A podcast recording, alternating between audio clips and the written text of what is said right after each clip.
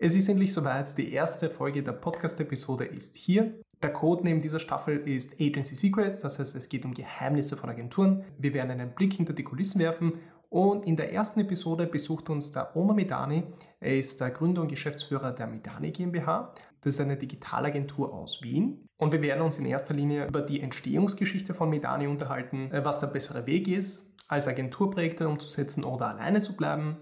Wie kann man sich nicht unter dem Wert verkaufen? Ob es besser ist, gleich ein eigenes Business anzufangen in Bezug auf eine Agentur oder am Anfang Erfahrung sammeln als Angestellter in einer anderen Agentur? Welcher Weg ist besser? nur interne Mitarbeiter oder auch mit externen Freelancern zusammenzuarbeiten. Und wir werden uns auch ein bisschen in die praktische Welt vertiefen. Also da werden wir uns genau anschauen, wie Projekte umgesetzt werden bei Medani, also was ist der Ablauf und wie kann man ein realistisches Angebot erstellen, so damit das Projekt auch wirklich Hand und Fuß hat. Das alles wartet auf dich in dieser Episode. Ja, dann legen wir mal los. Hallo und herzlich willkommen bei der allerersten Episode des Podcasts.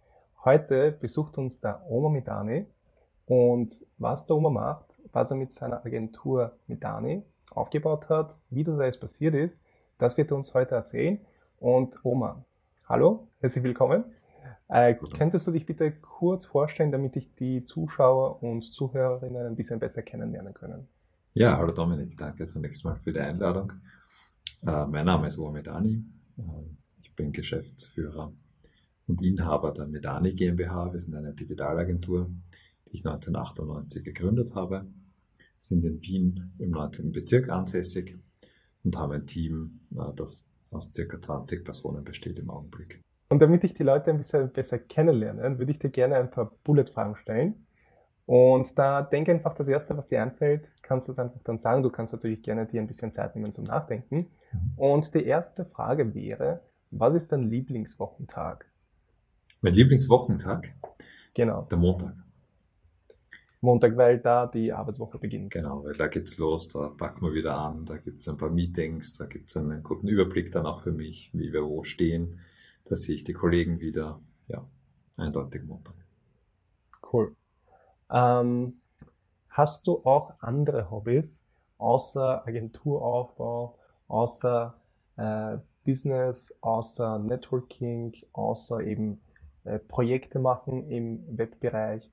Und was wäre so noch dein Hobby außer der Arbeit, außerhalb der Arbeit? Ja, gute Frage. Ich weiß nicht, ob man die Familie als Hobby bezeichnen kann, aber mit der Familie verbringe ich natürlich viel Zeit, ganz klar. Mhm. Ja, weitere Hobbys sind noch Fußball spielen. Ähm, was ich auch sehr gerne mache, ist Pokern. Ja, dazu komme ich derzeit jetzt nicht so viel, aber das mache ich auch sehr gerne. Ja, das sind Hobbys, die, die mir Spaß machen, wo ich gerne meine Zeit verbringe, wenn ich eben nicht diese Dinge mache, die du genannt hast. Cool, ja, Pokern finde ich interessant. Also das, bist du eher so, so ein, so ein Safe-Pokerer oder, also so, Pokern ist ja eigentlich den anderen Spieler spielen, so wie ich das verstanden habe. Oder ist das eher so ein, mehr so ein Gamble-Spiel oder beides in einem? Nein, also ich meine, ich sage immer, es ist ein äh, Strategiespiel mit Glückskomponente, weil du weißt natürlich dann trotzdem nicht, welche Wahrscheinlichkeit zutrifft, auch wenn du nur eine Wahrscheinlichkeit von drei oder vier Prozent hast, triffst du die natürlich. Irgendwann einmal, ja. Also, nein, ich, vom Spieler her bin ich eher The Rock, nennt man das. Ja, das heißt, äh, jemand, der relativ wenige Hände spielt. Ja, und die dann aber dafür aggressiv, wenn er sie spielt. Okay, also du wartest, bis was Gutes kommt und dann, wenn was Gutes kommt, dann machst du alle fertig. Schön, ja. Dann gehst du all in. das Spannende beim Pokern ist ja, es ist im Prinzip ist es ja ein, kein Kampf gegen die Gegner, sondern es ist ein Kampf mit dir selbst. Es ist mhm. ein, ein, psychologisch sehr anspruchsvolles Spiel eigentlich. Das heißt, du musst immer schauen, dass du in deiner Mitte bist, ähm, dass du nicht, dass das Pendel weder so stark in die eine noch in die andere Richtung ausschlägt, auch wenn du gerade ganz schlecht gespielt hast in der letzten Hand. Das heißt, ähm, Du musst sehr diszipliniert sein. Das ist eigentlich die große Herausforderung, ist das Maximum aus den Möglichkeiten zu machen, die du mit den Karten bekommst. Das ist das, also ist viel, viel Kopfspiel dabei. Ja, absolut. Also, ja. absolut. Deswegen das Strategiespiel. Genau, absolut. Und die dritte Bullet-Frage wäre, weil es gibt ja immer wieder solche Themen. Also solche Themen, die aktuell sind, zum Beispiel mit denen du dich gerade beschäftigst also in die du dich vielleicht auch vertiefst, die du, wo du aktiv was lernst. Und gibt es aktuell so ein Thema, wo du dich vertiefst? Kann ruhig äh, businessbezogen sein oder freizeitbezogen sein. Also einfach ein Thema, das dich angefangen hat zu interessieren und wo du dich gerade reinlernst oder reinliest. Mhm. Ja, das ist ganz, ähm, also ein, ein, das große Thema, das ist äh, Mitarbeiterführung derzeit. Ja, also wir haben ein Teambuilding gemacht vor einigen Wochen.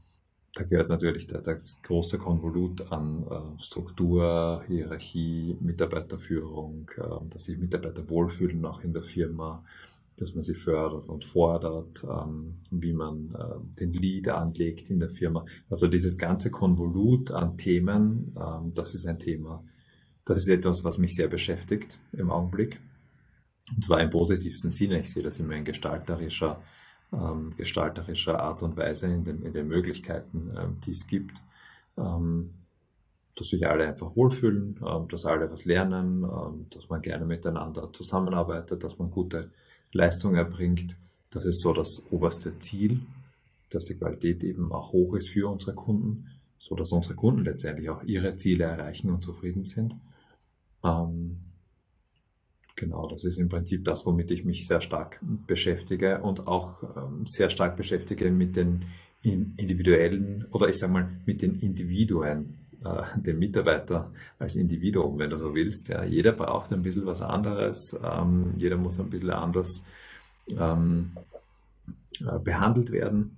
Also das sind Themen, die mich derzeit sehr äh, beschäftigen und die ich aber auch sehr, sehr spannend finde. Ja. Ähm, so in Richtung Coaching auch fast ein bisschen ja, mit, den, mit den Mitarbeitern ähm, als Coach zu, zu interagieren. Jetzt nicht in klassischer Form, aber sie zu coachen, mit ihnen zu sprechen, zu schauen, wo sie stehen, ja. ähm, sie besser zu machen, sie voranzubringen, aber auch von ihnen zu lernen. Eindeutig auch von ihnen zu lernen. Ja. Ganz, ganz wichtig. Das finde ich, das Thema finde ich allgemein extrem interessant, worauf ich dann später sowieso noch zurückkommen werde, also das Thema Unternehmenskultur. Mhm. Wie kann man so eine Unternehmenskultur überhaupt aufbauen? Was bedeutet das? Und bevor wir in das, in das ganze Thema eintauchen, würde ich gerne eben das erste Segment sozusagen, würde ich dann gerne anfangen und mehr in Richtung eben äh, Unternehmensführung eintauchen, Agenturgründung. Wie kann man das aufbauen? Wie war das bei dir? Und da würde ich am liebsten mit der Entstehungsgeschichte von Medani anfangen. Mhm. Also es beginnt ja meistens mit dir selbst. Also mhm. du hast das irgendwann angefangen und wie ist das jetzt dazu gekommen, dass ihr jetzt 20 Mitarbeiter seid, große Agentur, große Kunden und wie ist diese Entstehungsgeschichte passiert? Mhm. Ja, gerne. Also begonnen hat alles äh, mit dem Informatikstudium eigentlich. 1995 habe ich mit meinem Informatikstudium begonnen in Wien an der TU. Ähm, und damals ist das Web ja gerade so entstanden. Die, ersten, die ersten Modems gab es in, in, in, Firmen und in, in, ähm, in Privat, im privaten Bereich. Die Leute haben das Internet begonnen für sich zu entdecken und da gab es die ersten Firmen, die gemeint haben, ja, das Internet klingt spannend, da würden wir gern was machen. Äh, wir brauchen, ähm, da gibt es sowas wie HTML ähm, und da kann man ja Websites bauen. Und ich habe mit einem Kollegen gemeinsam begonnen, mal die ersten Websites zu bauen. Das war 1998. Genau, die ersten Websites mal zu bauen mit ihm gemeinsam. Dann gab es einen Studienkollegen, ähm, der das schon länger gemacht hat und ein paar Jahre älter war und der mit dem Studium fertig war. Und äh, damals war auch so die Boomzeit der, der, der Dotcom Zeit sozusagen, die, Blase, die dann bald darauf geplatzt ist. Und das sind ja Firmen, die, die, ähm, die in dem Bereich tätig waren, aus dem Boden geschossen, ähm, also wie die, wie die Pilze. Die, haben, die meisten haben kein Geld verdient, aber das hat keine Rolle gespielt. Ja, man musste einfach irgendwie dabei sein als Firma.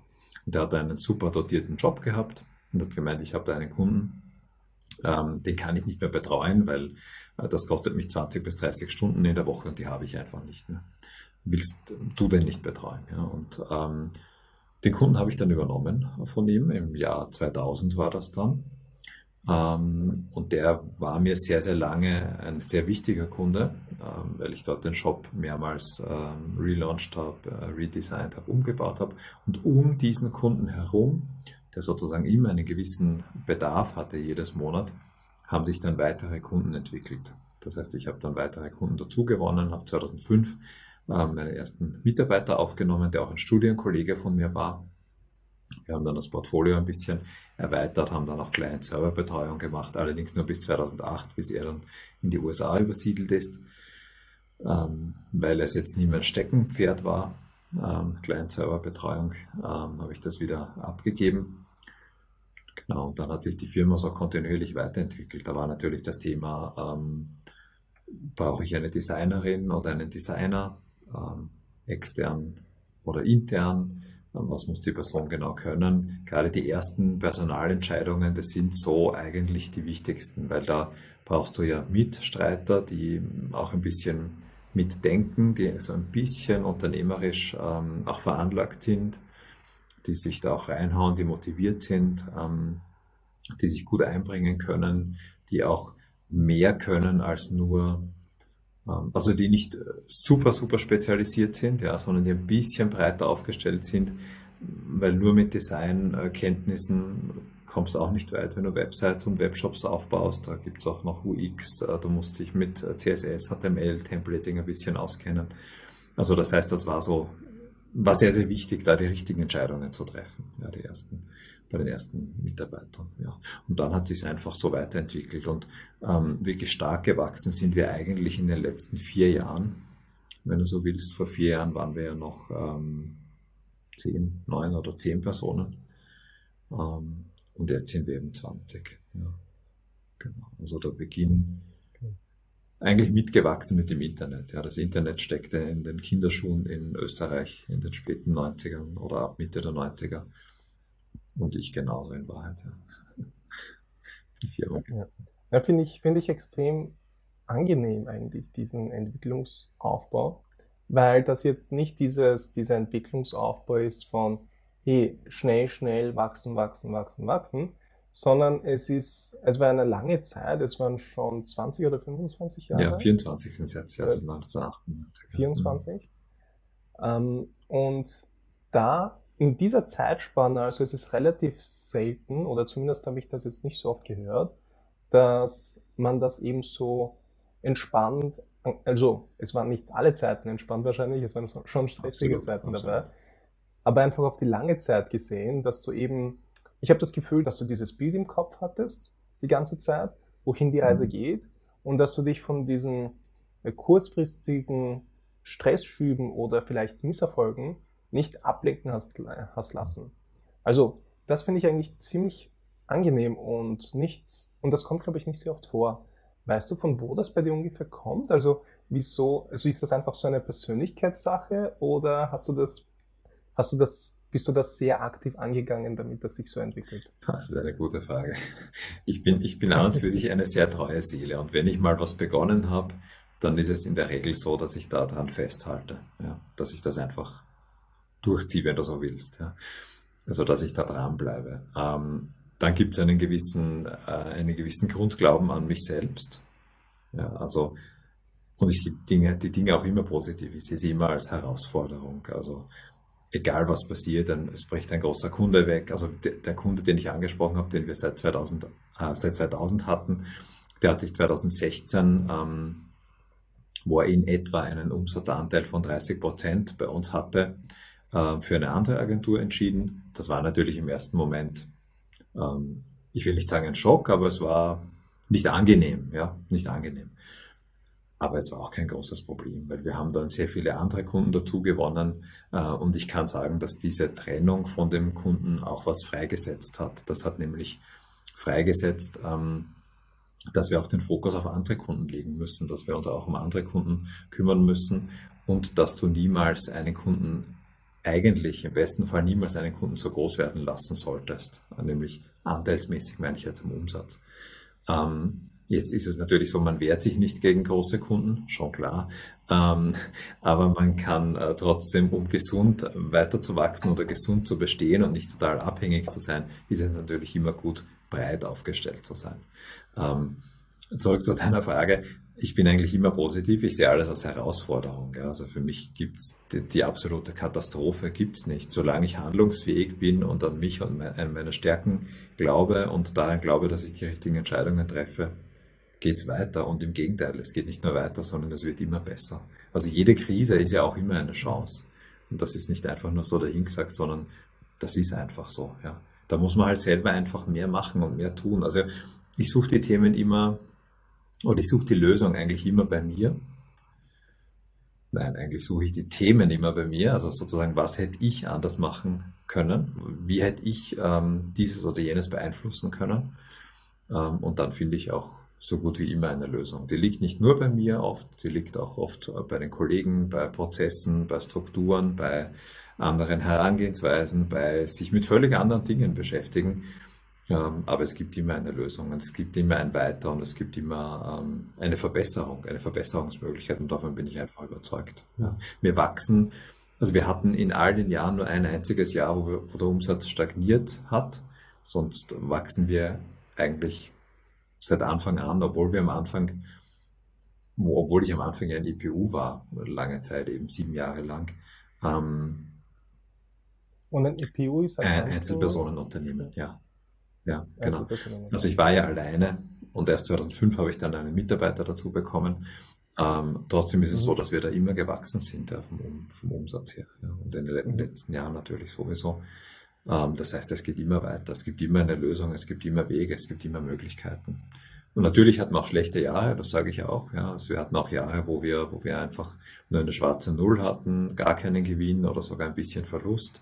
Aber okay, das gehört dazu. Das sind Transformationsjahre, wo du einfach ähm, investieren musst, ähm, wo du dann aber deutlich gestärkt und, und besser auch wieder rauskommst, ähm, weil du einfach Strukturen bereinigt hast, Dinge verbessert hast, Prozesse optimiert hast, ähm, vielleicht viel äh, Personal aufgebaut hast. Das kostet einfach extrem viel Geld, weil bis neue Leute funktionieren, das dauert einfach einige Monate. Das ist ein großes Investment. Ähm, aber das gehört dazu. Das ist für mich völlig klar.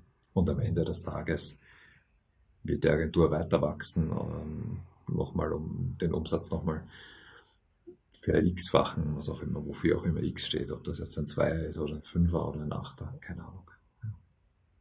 Und du hast das dann am Anfang schon angesprochen, dass man äh, vor allem, wenn es diese Anfangsstadien sind eines Unternehmens, dass man vor allem Leute braucht, die, ich beschreibe das jetzt mal als Leute, die nicht nur einen Hut tragen. Genau. Also die mehrere Sachen, die ein bisschen breit gefächerter sind. Und wenn ich jetzt zum Beispiel denke, okay, es gibt jetzt jemanden, der sich in die Richtung so wie du weiterentwickeln möchte.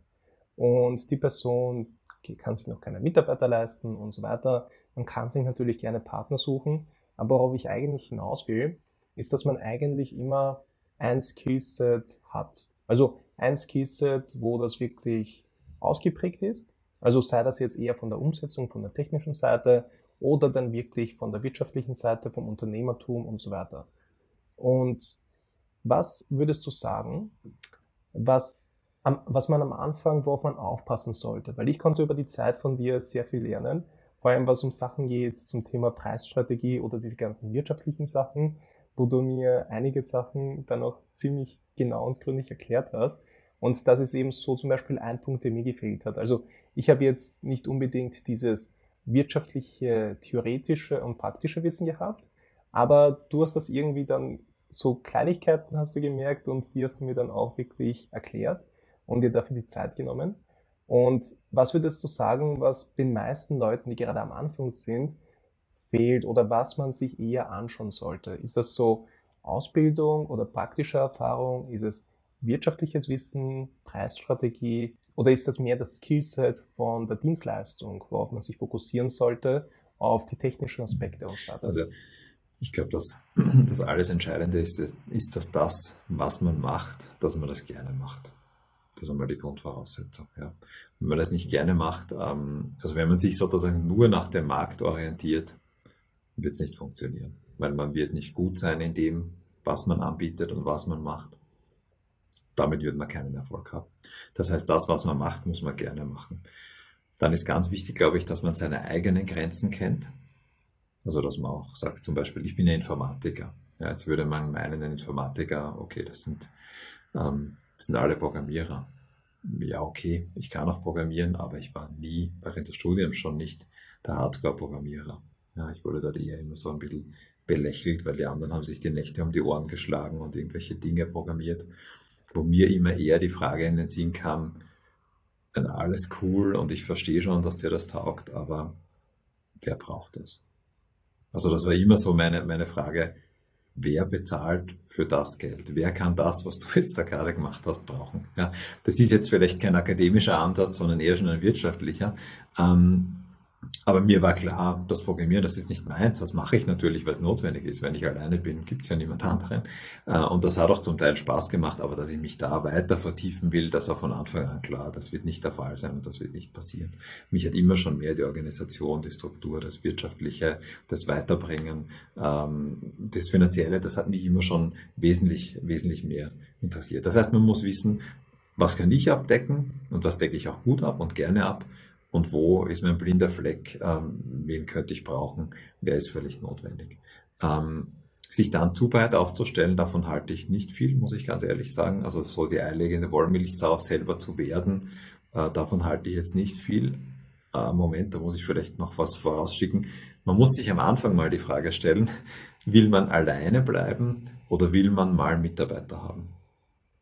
Ja, das war auch ein Punkt zwischen dem Kollegen, mit dem ich gemeinsam damals im Informatikstudium äh, die Websites aufgebaut habe und den Webshop, äh, den Webshop auch zunächst mal übernommen habe. Der hat gesagt, du Mitarbeiter möchte ich eigentlich nie haben. Ich will alleine bleiben. Ja. Ähm, und mir war immer klar, ich will Mitarbeiter haben. Ich will nicht alleine 30, ähm, 40 Jahre lang alleine vor mich hinarbeiten. Das kam für mich überhaupt nie in Frage. Ähm, wenn man diese Entscheidung mal getroffen hat und sagt, okay, ich will ähm, auch mal Mitarbeiter haben und ich kann mir das zumindest vorstellen, ob es dann klappt und inwieweit es funktioniert, weiß man ja nicht, ähm, dann holt man sich einfach die Leute dazu, die den eigenen blinden Fleck abdecken. Ähm, das können ja durchaus am Anfang mal auch Freelancer sein, wenn man sagt, es ist völlig unklar, wie viele Projekte ich eigentlich reinbekomme ähm, und man versucht das dann so abzudecken.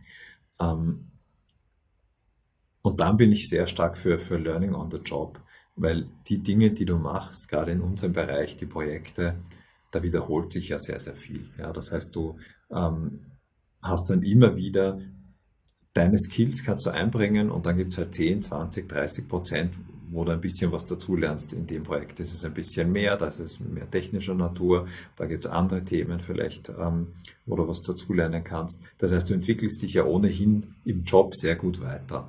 Äh, von zu viel Theorieaufbau, muss ich ganz ehrlich sagen, ähm, halte ich jetzt gerade am Anfang nicht wahnsinnig viel, ja, weil du musst ja eben, wie du, wie du es richtig gesagt hast, du musst ja viel abdecken.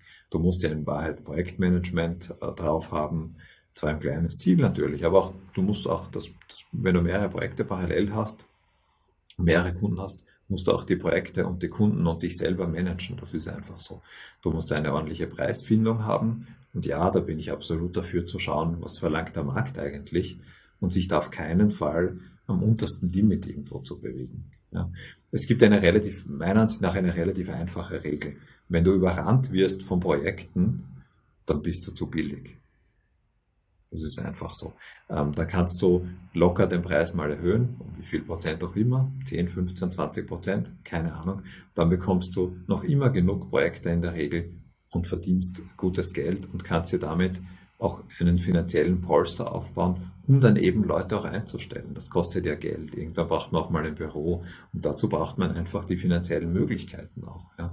Wenn man immer so ähm, eher am Limit ist und sagt, okay, für mich reicht's gerade, aber eine zweite Person, die dann vielleicht eineinhalb, zwei Monate kaum was zu tun hat, also sprich kaum Umsatz einspielt, kann ich mir nicht mehr leisten, ähm, da macht es auch kein gutes Gefühl, wenn man auf der Suche nach einem Partner, einer Partnerin, einem neuen Mitarbeiter oder einer Mitarbeiterin ist. Ja, vor allem geht dann auch dieser, dieser Spaßfaktor, den du am Anfang erwähnt hast, dass man etwas gerne machen sollte, der verschwindet dann auch mit der Zeit, weil du bist dann die ganze Zeit gestresst, ja. es sind die ganze Zeit Zahlen im Kopf und irgendwann ver vergisst du, dass du, wieso du das überhaupt angefangen hast oder was überhaupt das, das war, was dich dazu genau. überzeugt hat. Und du solltest natürlich auch nicht ähm, nur in den Projekten ähm, drinstecken. Ja? Also du musst ja auch gerade am Anfang auch den Kopf irgendwie hochbekommen und schauen, was tut sich, äh, welche neuen Entwicklungen gibt's, äh, was kann ich vielleicht von den anderen lernen. Ähm, was, was, was, was tut der Markt sozusagen, ja, oder wohin will ich mich weiterentwickeln, auch mal auftauchen und sagen, ist das, was ich da eigentlich mache, die ganze Zeit wirklich das, was ich will? Ja? Und das kannst du schwer, wenn du, wie du richtig sagst, wenn du den finanziellen Druck hast und sagst, oh, ich muss jetzt schon wieder weiter tun, weil ich muss diese, diese Woche wieder 50 Stunden leisten, ähm, um, um dorthin zu kommen. Ja? Du brauchst Zeit für die Akquise etc. Also das heißt, ähm, den Preis würde ich auf keinen Fall ganz unten ansetzen. Ähm, du willst ja auch Qualität äh, nach außen ähm, transportieren, ja, kommunizieren. Und das kannst du auch nicht, wenn du super billig bist. Das ist einfach. Damit wir das ein bisschen vermeiden, dass Leute sich ja. unter dem Wert verkaufen, äh, was sind so, kann man da ein bisschen so konkreter über die Zahlen reden, damit sich die Leute dann auch irgendwas vorstellen können? Weil wenn du jetzt sagst, okay, nicht unter dem Wert verkaufen, das ist für manche 20 Euro, mhm. für manche ist es 200 Euro, und was ist da so ein guter Richtwert, nach dem man sich richten kann in dem, in dem, was man tut? Oder wie kann man sich das herleiten? Weil du hast erwähnt, okay, man sollte sich nach dem Markt richten und nicht unter dem Wert verkaufen. Wie findet man die Zahlen heraus? Oder wie kann man für sich herausfinden, wie viel man eigentlich wert ist? Also wie man es herausfindet, glaube ich, da gibt es mehrere Möglichkeiten. Das eine ist, einerseits sollte man ja sowieso immer sein näheres Umfeld, ähm, sprich die Mitbewerber, ganz gut kennen. Das müssen ja nicht alle sein, aber das sollte zumindest ein guter Teil der Mitbewerber sein. Wie man das herausfindet, ist ja relativ einfach. Bei Google einfach mal die eigene Leistung eingeben und dann schauen, wer dort wirbt, wer dort in den, in den generischen Suchergebnissen oben rankt. Und dann sieht man ja, vielleicht verkaufen die sogar äh, fixe Packages auf ihrer Website. Vielleicht haben die Stundenpakete im Angebot etc. Dann sieht man schon mal den Stundenpreis. Das ist einmal die eine Möglichkeit.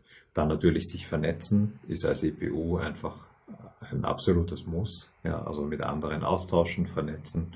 Da ist es in der Regel so, dass die Leute auch sehr offen sind und mit dir kommunizieren. Ähm, den Stundensatz, einen Stundensatz vorgeben kann ich natürlich schwer, ja. Ähm, aber vom Gefühl her würde ich sagen, dass ich in der Zeit nicht unter 100 Euro ansetzen würde. Jetzt im Bezug im Kontext einer Agentur oder im Kontext einer Person, die da als, zweiteres, ja, zweiteres. Ja, für eine Agentur werden 100 Euro zu wenig sein, außer man hat ähm, eine so hohe Auslastung, ähm, anders erklärt vielleicht, ähm, außer man hat so wenig Overhead, also man hat so wenig äh, Akquiseaufwand und Salesaufwand, ähm, dass man sagt, okay, die Projekte, das sind Großprojekte, da weiß ich schon, ich habe tausende Stunden oder, oder zigtausende Stunden vielleicht sogar jedes Jahr ohnehin schon fix verkauft. Da muss ich natürlich mit dem Preis runtergehen, das ist ganz klar. Ähm, aber wenn ich von lauter Einzelprojekten spreche, dann werden 100 Euro zu wenig sein, weil ich muss ja auch meine ganzen Sales-Kosten, meine Akquisekosten, ähm, meine sonstige äh, nicht verrechenbare Zeit irgendwie finanzieren. Ich habe Administration äh, natürlich, also ich habe administrative Personen natürlich in meinem Unternehmen. Ich habe äh, Marketing etc. etc. Die verdienen mir jetzt mal per se kein Geld oder ich sage immer so, die schreiben natürlich keine verrechenbaren Stunden. Völlig klar, ja, das sind interne Positionen. Die muss ich auch irgendwie finanzieren. Ähm, das habe ich als EPU nicht. Ja, das ist einmal ein, ein gewisser Vorteil. Trotzdem würde ich empfehlen, ähm, nicht unter 100 Euro zu verkaufen. Warum? Wir haben heuer eine Inflation von wahrscheinlich 7 Prozent. Ähm, das heißt, die Preise ähm, werden sowieso an allen Orten steigen. Das heißt, mit 100 Euro, glaube ich, ist man da ganz gut dabei. Wenn man davon ausgeht, dass man vielleicht in der Woche Akquise hat, aber auch vielleicht 25 Stunden leisten kann oder so, dann hat man im Monat, wären das dann 10.000 Euro, wenn man jede einzelne Stunde verrechnen kann. Ähm, ja, das ist ein ganz netter Betrag. Äh, mit dem kann man schon was anfangen und da bleibt wahrscheinlich auch ein bisschen was über. Ähm, da man, gehe ich jetzt natürlich davon aus, dass man in diesem Monat keinen Urlaub macht, ähm, Vollzeit arbeitet und dass die Projektpipe auch relativ voll ist und dass man laufend neue Projekte auch bekommt und kaum Marketingausgaben hat vielleicht auch. Ja. Ja, da werde ich, da werde ich mir meine Stundensätze nochmal überlegen müssen. ich weiß nicht, ob sich dann die Kunden so freuen werden, aber das ist auf jeden Fall wichtig, dass man sich da nicht von dem leiten lässt, sondern einfach sehr objektiv drauf schauen kann, was sollte eigentlich der Stundensatz sein und schauen, wie es aktuell bei dem jeweils einen ist, wie die eigenen Stundensätze sind. Und dann einfach überlegen, so wie du gesagt hast, wenn man mit Projekten überrannt ist, ist es wahrscheinlich so, dass man sich so günstig verkauft und dass man da einfach sich mehr die Zeit freischaufeln kann und den gleichen Umsatz machen kann. Wenn genau. man ein, bisschen ein ganz wichtiger Punkt noch vielleicht, Dominik. Ähm, wirklich ein extrem wichtiger Punkt und der begleitet mich schon seit Anfang an. Das ist der Fokus. Ja, also ganz, ganz wichtig ist, dass man einen Fokus hat. Ich erkläre das vielleicht ganz kurz anhand von meiner Agentur. Wir sind ja spezialisiert auf PrestaShop in der Online-Shop-Entwicklung. Das machen wir jetzt seit zehn Jahren mittlerweile und sind da wahrscheinlich der profilierteste PrestaShop-Partner in der ganzen Dachregion. Ähm, das heißt, wenn jemand einen PrestaShop hat und gröbere Probleme hat, dann landen die meisten, zumindest in Österreich, aber auch aus Deutschland und der Schweiz haben wir mittlerweile Kunden, landen bei uns. Warum? Weil wir uns sehr, sehr gut auskennen, weil wir die Fragen sofort beantworten können, weil wir wissen, was geht, weil wir wissen, was nicht geht, weil wir einen Track Record haben, einen nachweisbaren mit zig umgesetzten PrestaShops und nochmal so vielen, wo wir Support geleistet haben. Das heißt, wir wissen, was wir können. Wir haben, das ist zwar nischig, PrestaShop, keine Frage. In Österreich gibt es in etwa 1500 PrestaShops, installierte PrestaShops. Ähm, aber ähm, es ist eine, eine Spezialisierung und ein klarer Fokus. Wir wissen auch, was wir nicht können, nämlich alle anderen Systeme, abgesehen von Shopify, wo wir uns gerade ein bisschen äh, damit beschäftigen. Ähm, das heißt, wir sind sehr, sehr klar und können dann auch sagen, okay, wir sind einfach diesen Betrag, den wir verlangen, wert. Ja, und das ist natürlich immer Voraussetzung. Wenn du jetzt sagst 100 Euro, wow, das klingt cool, ähm, ich bleibe jetzt bei den, bei den, ähm, bei den, bei den Systemen, ja, ähm, und du kannst eh alles, also du machst Typo 3 und Drupal und WordPress und Joomla kennt sich auch aus und das ist alles kein Problem. Das ist unglaubwürdig. Ja. Das ist unglaubwürdig und das ist dein Preis dann auch nicht wert, beziehungsweise wirst du Abstriche machen müssen. Du wirst nicht jede Stunde verrechnen können. Oder du wirst es vielleicht verrechnen können, aber der Kunde ähm, mhm. wird nicht zufrieden sein mit deiner Leistung, weil du einfach nicht, gerade als EPU meine ich jetzt, nicht alles machen kannst. Das heißt, du musst auch wissen, wofür stehe ich, ähm, welchen Fokus habe ich, was kann ich und es muss im Idealfall nachweisbar sein, dass du schon X WordPress-Projekte, Joomla-Projekte, Typo 3, was auch immer, ähm, oder, oder auch andere, es müssen ja nicht Systeme sein, das können ja auch völlig andere Fähigkeiten sein, ähm, dass du einfach ein Experte oder eine Expertin bist. Und dann ist der Preis auch gerechtfertigt. Und das hebt dich natürlich auch vom Markt ab. Ja, wenn du sagst, das mache ich jetzt schon seit fünf Jahren und ich habe, keine Ahnung, mehr als 50 WordPress-Projekte umgesetzt, dann ist das was anderes, ähm, als zu sagen, ja, äh, WordPress kenne ich eh die letzte Version und ähm, habe da schon zweimal was damit gemacht. Ja, da kann man natürlich vielleicht auch diesen Preis nicht verlangen. Ja. Also das ist ganz wichtig. Ja, nur um die, die Background-Story ein bisschen zu erklären und damit dann die Connection zu WordPress äh, entsteht, äh, würde ich gerne ein bisschen auf, mhm. auf, auf unsere Story da zurückgreifen, wie das angefangen hat, weil ihr seid jetzt hauptsächlich als Agentur im E-Commerce-Bereich tätig. Also wie, wie du gesagt hast, PrestaShop und alle, alles, was damit verbunden ist. Und wo ich mich bei Medani beworben mhm. habe, das war glaube ich vor fünf vier Jahren, Jahren ja. mhm. oder mhm. vor fünf Jahren, bin mir nicht mehr sicher, vor vier Jahren. Äh, da hat mich eben die Stelle mhm. angesprochen eines WordPress-Entwicklers. Weil ich war damals eigentlich frisch nach dem Studium und so, hey, noch keine Ahnung von, von gar nichts. Ich habe ein bisschen programmieren können und so, hey, äh, es macht jetzt keinen Sinn, äh, das, die Freelancing-Geschichte anzufangen, weil mir einfach noch ein bisschen diese Skills gefehlt haben, und vor allem dann auch dieses wirtschaftliche Denken oder diese wirtschaftlichen Skills. Und damit ich mich da ein bisschen sicher fühle, damit ich dann eben keinen Zeit- und Gelddruck habe, um jeden möglichen Kunden annehmen zu müssen, war dann meine Idee, hier, okay, ich könnte mir eigentlich einen Teilzeitjob suchen und damit einfach meine Rechnungen zahlen und nebenbei dann die Selbstständigkeit, mhm. und nebenbei dann eben die Selbstständigkeit aufbauen. Und so bin ich dann eben auf Medani gestoßen, weil ihr da die Stellenausschreibung für einen WordPress-Entwickler ausgeschrieben äh, gehabt habt. Und so mhm. haben wir uns dann im Prinzip kennengelernt. Und da haben wir dann über die ja. Ja. zwei Jahre mhm. dann das, zwei Jahre haben wir zusammengearbeitet. Und da habe ich einfach wahnsinnig viel gelernt, auch von der Erfahrung, mhm. wie du vorher gesagt hast, Learning by Doing. Also einfach mhm. von der Erfahrung an Projekten zu arbeiten.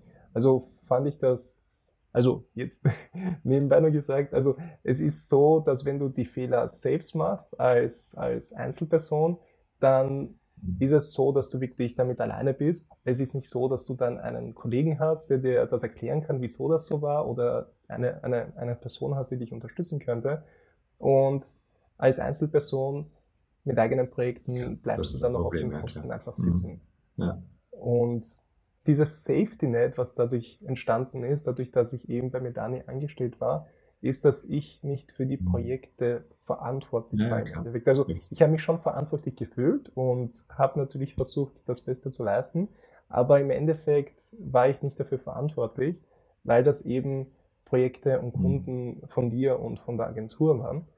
Und das hat mir extrem geholfen, mhm. mich da erstens finanziell aufzubauen, die Erfahrung zu sammeln, die Skills zu sammeln mhm. und all das, was damit verbunden ist.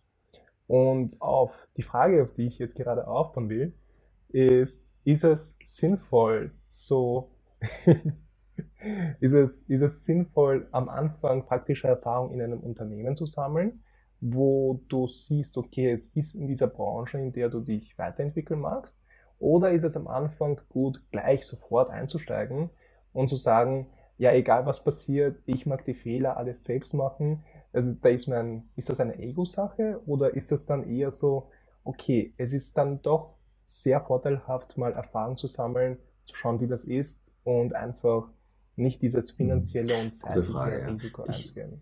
Also eine, eine generelle Antwort habe ich nicht, um ehrlich zu sein. Ich kann da vielleicht wiederum meine Situation hernehmen. Ich hatte damals das Glück, dass der angesprochene äh, Studienkollege äh, eben dieses Projekt nicht mehr weiter betreuen konnte. Ja, und das war ein Projekt, ähm, das mir im Monat ein gewisses Grundrauschen, äh, nenne ich es jetzt einmal, ähm, äh, beschafft hat. Das heißt, da gab es eine gewisse Grundauslastung. Das waren so, ich glaube, damals 40, 50 Stunden, keine Ahnung, ich weiß es nicht mehr genau. Ähm, aber damit konnte ich mal relativ gut mein Leben bestreiten. Ja, alles bezahlen, so wie du das gesagt hast. Ähm, ich habe mich dann trotzdem auch bei äh, Consulting-Firmen äh, damals beworben. Da gab es wahnsinnig viele IT-Consulting-Firmen, die sind auch irgendwie, haben sich alle ver-x-facht äh, in, in, dieser, in dieser äh, Dotcom-Zeit, Dotcom-Ära. Ähm, aber natürlich hatte ich, äh, habe ich da relativ viel Schmerzensgeld verlangt bei der Bewerbung, weil ich habe mir gedacht, na gut, ich habe ja ohnehin ähm, diesen Kunden, ja, ähm, der verdient mir gutes Geld. Das heißt, hier muss ich mindestens so viel verdienen oder mehr, weil den Kunden kann ich dann nicht mehr betreuen. Das heißt, ich wäre durchaus auch bereit gewesen, in eine Consulting-Firma oder eine andere Firma zu gehen und dort meine Erfahrungen zu sammeln. Dann hätte ich vielleicht ähm, dann wäre mein Weg äh, wahrscheinlich völlig anders verlaufen. Aber dann hätte ich dort sicherlich äh, Dinge ähm, gelernt, die ich vielleicht selber später, ähm, also, oder sagen wir so, ich hätte vielleicht Fehler vermieden, die ich selber natürlich auch gemacht habe auf dem langen Weg. In 24 Jahren unterlaufen dir natürlich zig oder wahrscheinlich hunderte Fehler. Das ist völlig gar kleine und größere. die hätte ich wahrscheinlich vermieden. Also ich glaube, dein Weg war ein guter Weg, ähm, weil du den, weil du einen, einen ähm, weil es sehr ausbalanciert war. Ja? Du warst ja drei Tage bei uns ähm, und konntest zwei Tage lang dein eigenes Business aufbauen. Ja? Ähm, das heißt, du hast natürlich viel Know-how ähm, gewonnen aus der Firma. Ich finde aber auch, dass du sehr viel Know-how schon mitgebracht hast. Ja? Das heißt, beide Seiten haben irgendwie davon profitiert. Du hattest deine eigenen Projekte dann ja auch schon. Ähm, und ich kann mich genau erinnern, wir haben, glaube ich, nach einem halben Jahr das erste Mal gesprochen, weil du gesagt hast, na, du weißt nicht, wie lange du noch da bleiben wirst, weil du bist jetzt schon langsam, überlegst du dich zu verändern. Und ich habe da damals ja auch dazu geraten, bleib noch da, du wirst hier Projekte haben, an Projekten teilhaben können, die du als EPU gar nicht stemmen kannst, weil sie einfach zu groß sind und weil du halt eben eine Designerin dazu brauchst, jemand auch mit UX-Erfahrung, weil du einen PM dazu brauchst, weil du vielleicht äh, Dinge technisch lösen musst, ähm, die du noch nicht lösen konntest einfach damals auch. Ja ähm, die, vielleicht irgendwelche Details etc. Ja. Und ich glaube, im Endeffekt war es gut, waren es zwei gut investierte Jahre. Ich verstehe schon, dass man, wenn man von der FH oder von welcher Ausbildung auch immer rauskommt, man sagt, okay, wow, jetzt bin ich fertig und, und ähm, jetzt reise ich die Welt um. Ja, okay, kann man sicher auch schaffen. Es ist, ist überhaupt keine Frage. Ja. Und gerade in unserer Branche, die ja noch immer boomt oder wo, wo sagen wir, ähm, der Markt weiter wächst, ähm, ist das durchaus möglich, wenn man die richtigen, wenn man die richtigen Schritte setzt und das Richtige tut. Ähm, Dennoch glaube ich, ist es gut, sich nochmal ein, zwei, drei Jahre vielleicht zu nehmen, äh, in eine Agentur zu gehen, zu schauen, vielleicht auch für sich selber und sagen, okay, so, das will ich, das nehme ich mit, äh, das kann ich mir auch später vorstellen für meine Agentur, das finde ich spannend, sich auszutauschen. Man kann einfach wahnsinnig viel lernen. Ja. Und der Weg, den du gegangen bist, den sind ja einige ähm, Kollegen und Ex-Kollegen gegangen, die sich danach selbstständig gemacht haben. Ähm, und die haben da auch viel mitgenommen. Die hatten da eine gute Basis dann schon, haben sich selber dann ähm, Firmen aufgebaut oder sind EPUs äh, oder Freelancer ähm, und, und konnten da sicher einiges lernen. Also ich glaube, es ist gut investierte Zeit. Ähm, man muss es nicht machen, aber ich glaube, es ist, es ist hilfreich. Ja. Absolut. Man wird ja im Endeffekt, das muss man auch noch sagen, vielleicht ein Satz noch, man wird ja im Endeffekt auch ausgebildet ähm, von der Agentur in gewisser Weise. Ja, dort gibt es immer Seniors, Intermediates etc. Äh, und man lernt da wahnsinnig viel dazu und bekommt auch noch Geld dafür. In den ersten paar Monaten ist das ja eigentlich in jedem Job so, ja. Aber da ist es noch mehr wert, ähm, weil, weil man wirklich ähm, ja, einfach gute, guten, guten Benefit daraus ziehen kann, glaube ich. Ja, das ist noch das, was ich ergänzen wollte, weil du vorher das Gespräch erwähnt hast, das wir gehabt haben nach dem halben Jahr. Und ich weiß nicht, ob ich dir das gesagt habe, aber das Argument, was mich dann überzeugt hat, was du dann gesagt hast, ist, dass ich das mhm. einfach wie ein Masterstudium betrachten sollte. Also weil ich habe davor eben Informatik Bachelor gemacht und im Master wollte ich nicht mehr dranhängen. Und das hat mich dann zum Nachdenken gebracht. Eigentlich stimmt das, so wie du das jetzt beschrieben hast. Du wirst weiterhin ausgebildet, du sammelst wirklich praktische Erfahrung, die dir dann später hilft und du wirst dafür bezahlt. So in die Richtung. Also es hat extrem viele Vorteile und es ist dann auch eine sehr persönliche Sache und eine mhm. Ego-Sache, finde ich immer, ob man das eingehen will oder nicht. Aber es hat extrem viele Benefits. Und eben das Argument, was mich dann überzeugt hat, ist, dass ich das eher so als eine Masterausbildung betrachten sollte. Und lustigerweise haben sich dann eh die zwei Jahre ergeben wie es dann waren. Und das war mhm. so das, was mich dann wirklich zum Nachdenken gebracht hat. Also, falls du nochmal so einen, ich sage jetzt mal, ähm, aufmerksamkeitsbedürftigen Mitarbeiter nochmal hast wie mich, dann okay, ist das ein Argument, was mich bedanken könnte. ähm, eine Sache ist, gibt es aber bei Medani, die, ich, die mich persönlich ein bisschen stört, aber ist eine persönliche Sache die ich gerne kurz ansprechen würde, weil das ganz interessant ist dann vielleicht auch für Leute, die sich nicht überlegen, wie die sich eine Agentur aufbauen wollen. Und zwar hast du die Regel, mhm. dass du nur interne Mitarbeiter hast. Also extern eigentlich nicht. Und deswegen hat dann unsere Zusammenarbeit eigentlich mit dem Tag, wo ich gegangen bin, dann äh, ist sie dann zu Ende gekommen, die Zusammenarbeit. Und wieso ist das so? Weil ich weiß, du hast für jede Regel, für jede Entscheidung deine Gründe. Könntest du das ein bisschen näher erklären, wieso du das so gemacht hast mhm, und was klar. die Vor- und Nachteile also Ich kann natürlich wiederum nur meine Sichtweise äh, bringen, da wird es auch genug Gegenargumente geben. Ähm, aber wir arbeiten deshalb äußerst selten mit Freelancern zusammen, eigentlich so gut wie nie. Es gab einmal einen, eine technische Zusammenarbeit mit einem Schweizer Freelancer. Das ist aber sicher schon zehn Jahre her, würde ich sagen ähm, die auch nicht funktioniert hat. Ähm, übrigens, wie sich im Nachhinein herausgestellt hat.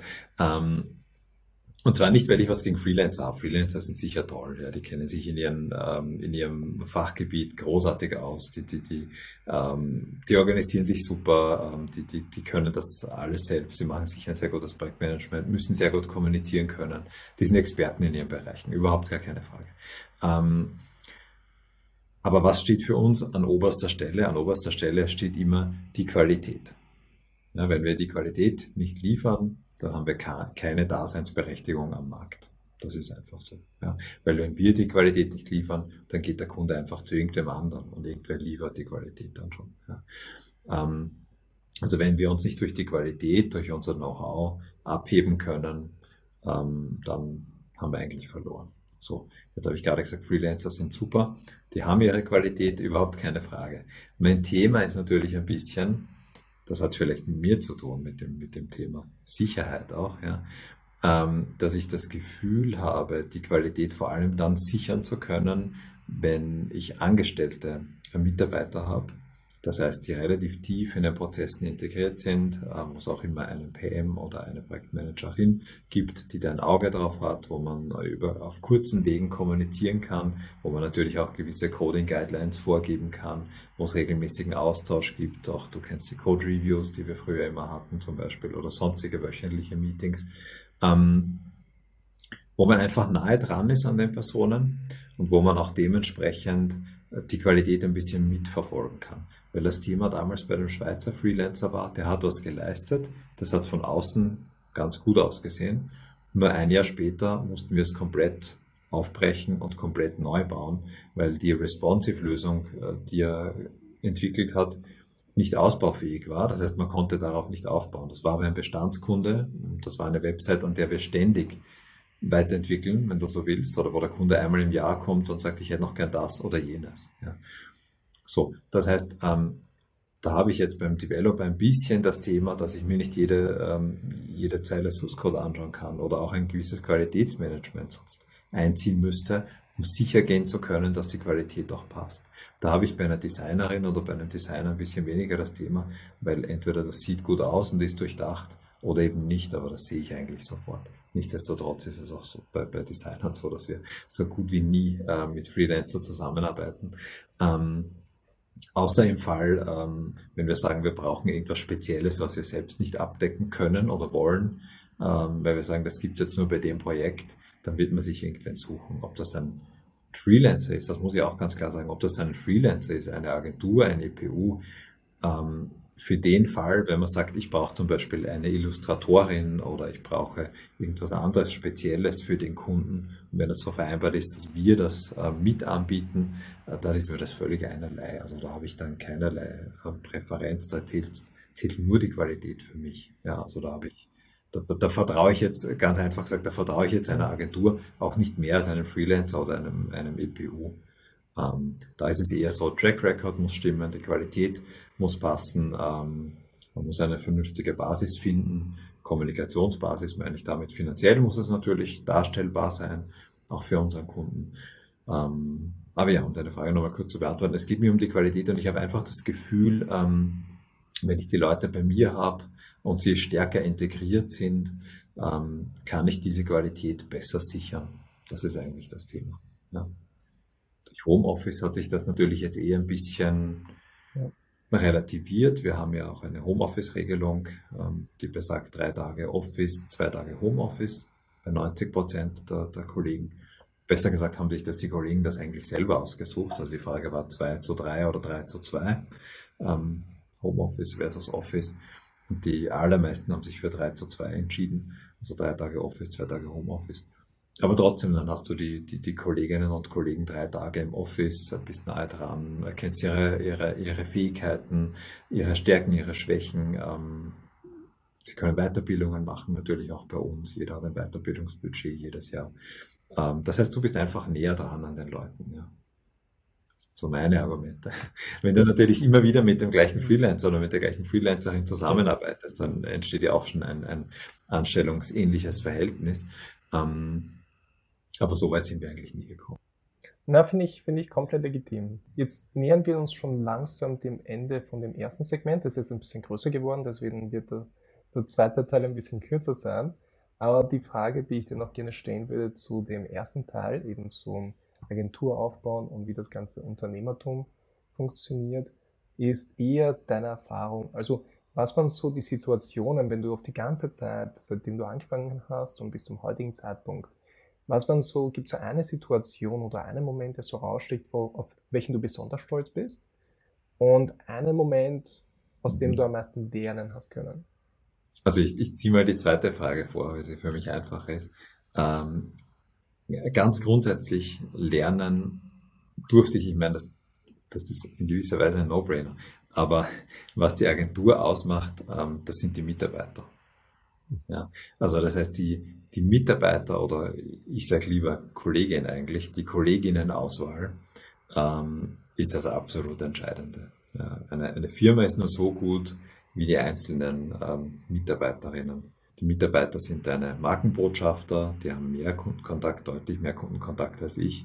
Das heißt, die tragen die Marke nach außen, die tragen das Image nach außen, die tragen die Qualität nach außen. Ähm, die sind auch, weil du vorhin von, von Unternehmenskultur ähm, gesprochen hast, natürlich dafür verantwortlich letztendlich. Wenn du, du kannst eine gewisse Kultur vorleben, ja, okay, du stellst Regeln auf, ähm, du bietest Möglichkeiten, ähm, du setzt das, ähm, das äh, die Struktur sozusagen, das Konstrukt, ja, natürlich. Ähm, aber im Endeffekt muss es von Leben, äh, mit Leben gefüllt werden, ja. Und das machen die Mitarbeiter aus. Und das sind die Mitarbeiter, die das mit Leben füllen.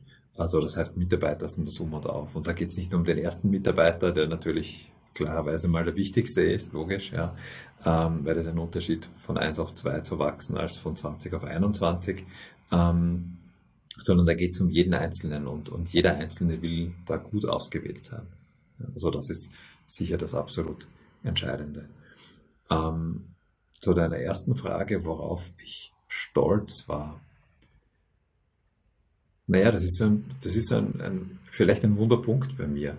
Ähm, ich habe selten ähm, den Punkt erreicht, wo ich sage, okay, jetzt sehne ich mich mal zurück ähm, und sage, wow, äh, jetzt sind wir 15 zum Beispiel. Ja. Oder ich habe, keine Ahnung, irgendwann einmal, wie, ich, wie wir die Millionen Umsatz geschafft haben, cool, heuer mehr als eine, erstmals mehr als eine Million Euro Umsatz oder so. Das ist sicher nicht, sicher nicht ganz gut, liegt aber an meiner Persönlichkeit, ja. Ich kann dann diesen, diese Punkte, diese, diese, diese Situationen nicht genießen oder feiern, weil es für mich da nichts zu feiern gibt. Das ist einfach nur ein, ein, ein weiterer Punkt auf dem Weg, ähm, sage ich. Also für mich geht es immer weiter und weiter und weiter. Das heißt jetzt nicht, dass ich ein Getriebener bin.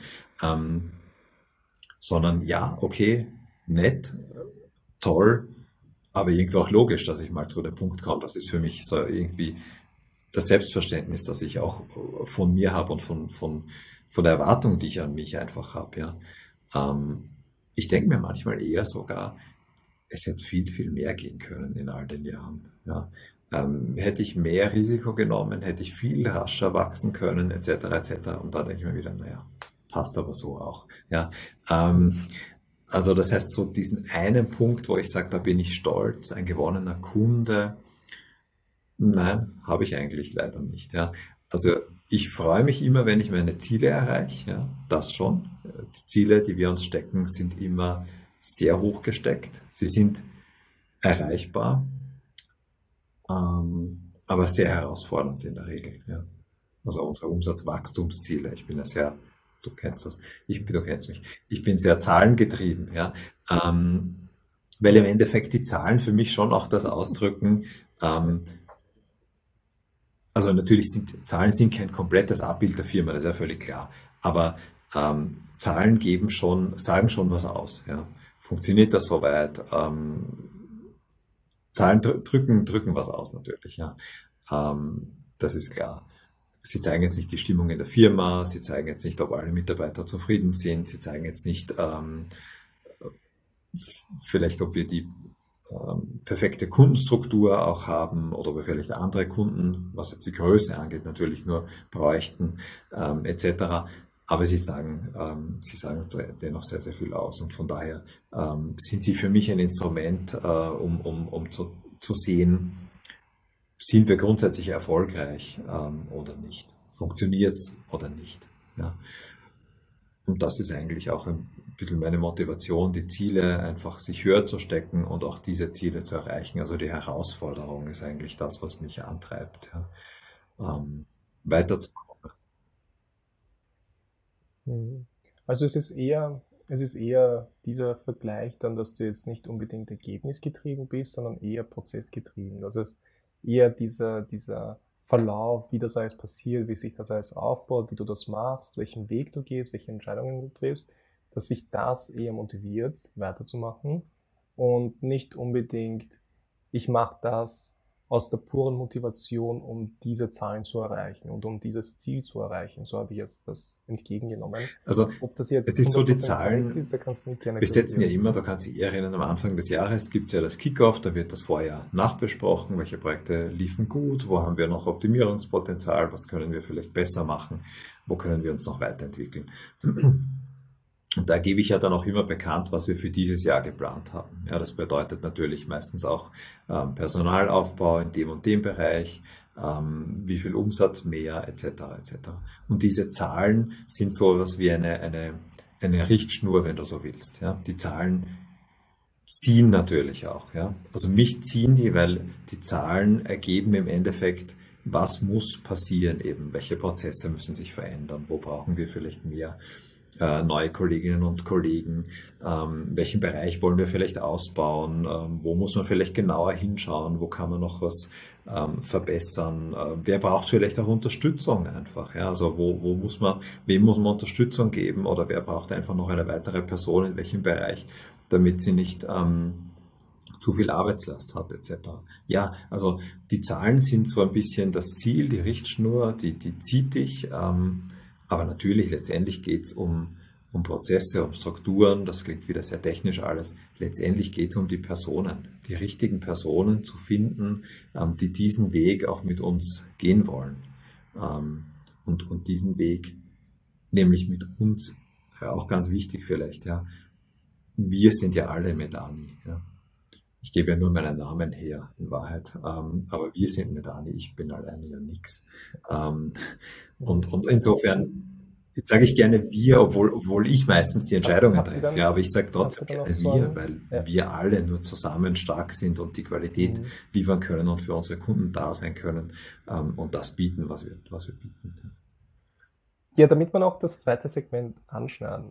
Äh, es, wir haben uns da ein bisschen jetzt das Thema ausgeweitet über das erste Segment, weil ich finde, da kann man von deiner Erfahrung und was du alles gemacht hast am meisten schöpfen. Mhm. Ich würde dann aber gerne auch ein bisschen in den praktischen Teil eintauchen und dadurch, dass es hier auf dem Channel mehr um WordPress geht und du jetzt, so wie ich das Gefühl habe, mehr im Unternehmertum bist, also mehr in der Unternehmensleitung, bist du jetzt nicht mehr so Mhm. aktiv in die Projektumsetzung integriert. Also du bist jetzt eher dafür, Mhm. dein, deine Rolle im Unternehmen, wenn ich das jetzt richtig verstanden habe, ist es wirklich das Unternehmen zu leiten, äh, Kundenakquise, Genau. überlegen, in welche Richtung geht's, Entscheidungen zu treffen und so weiter.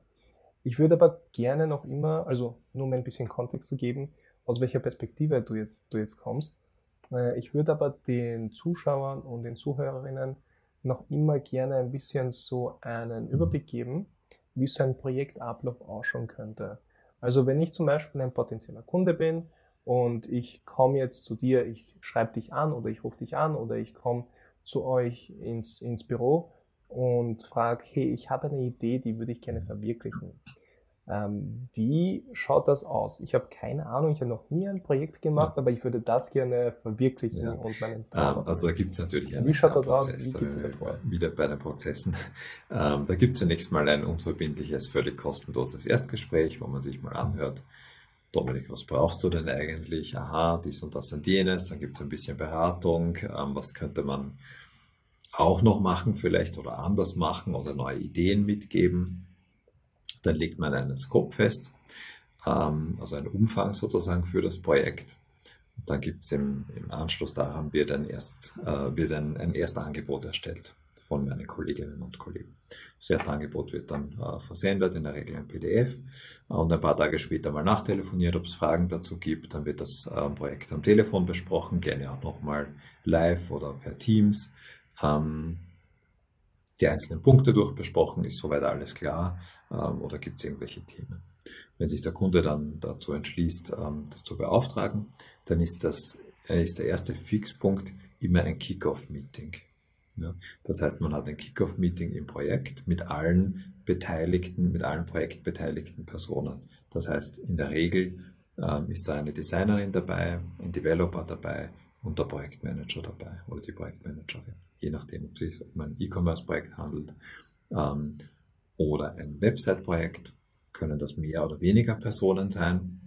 Ähm, und je nachdem, ob es eher technisch ist oder weniger technisch. Aber Fakt ist, es gibt ein Kickoff, wo einfach darum geht, ein gemeinsames Verständnis vom Projekt, vom Inhalt und auch vom Ziel aufzubauen.